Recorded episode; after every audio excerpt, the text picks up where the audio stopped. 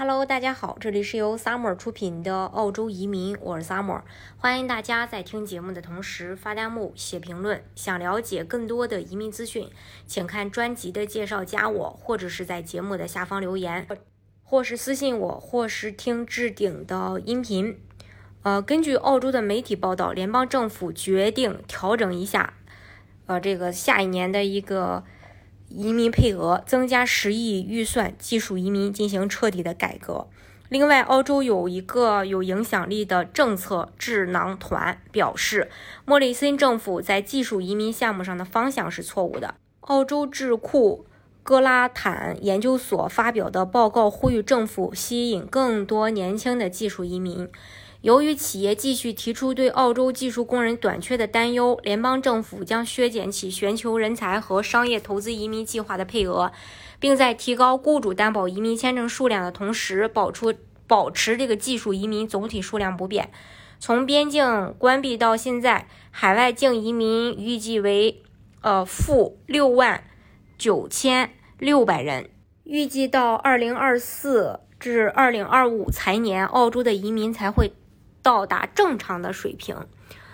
呃，从近日移民局在议会公布的信息获知，雇主担保、偏远地区担保、州单、州单和独立技术移民签证的配额都增加了，投资移民和 GTR 的配额减少。雇主担保签证名额将从2.2万个增加到2.35、2.35万个，偏远地区移民签证名额是一万三千一百五十个，增加百分之十七。独立技术移民。签证额外获一千个名额，幺九零签证从一万一千两百个增加到一万三千一百五十个，幺八九独立技术移民将增加额外的一千个，从六千五上升到七千五。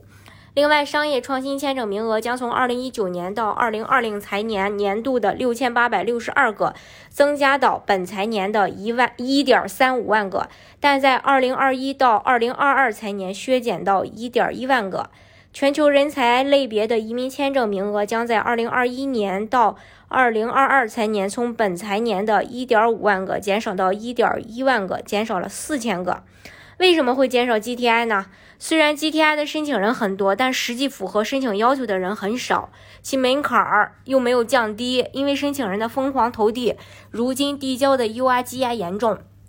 移民局不仅要处理堆积如山的 UI，却不能在工作量中找到更多真正符合要求的申请人。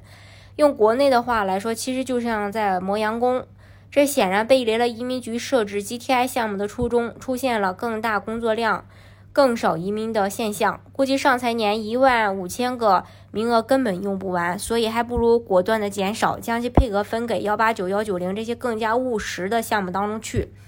根据移民局之前的说法，二零二一到二零二二财年移民配额保持不变，依旧是十六万，其中家庭移民不变，配偶移民仍是七万两千三百个，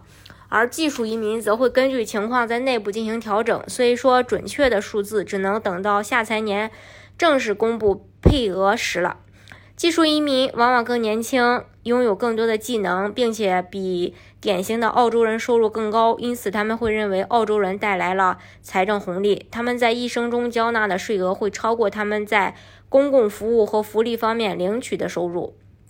此前，移民部长。霍克表示，灵活地重新调整技术移民名额的结构，是澳洲能应对疫情大流行所引起的健康、边境和经济问题，确保澳洲的移民计划能够支持澳洲安全的重新开放国际旅行的规划。但是具体如何，只能等官方最后确认了。今天的节目呢，就给大家分享到这里。如果大家想具体的了解，澳洲的移民政策的话，欢迎大家看专辑的介绍，加我，或者是听置顶的音频，或者是私信我，或者是在节目的下方留言。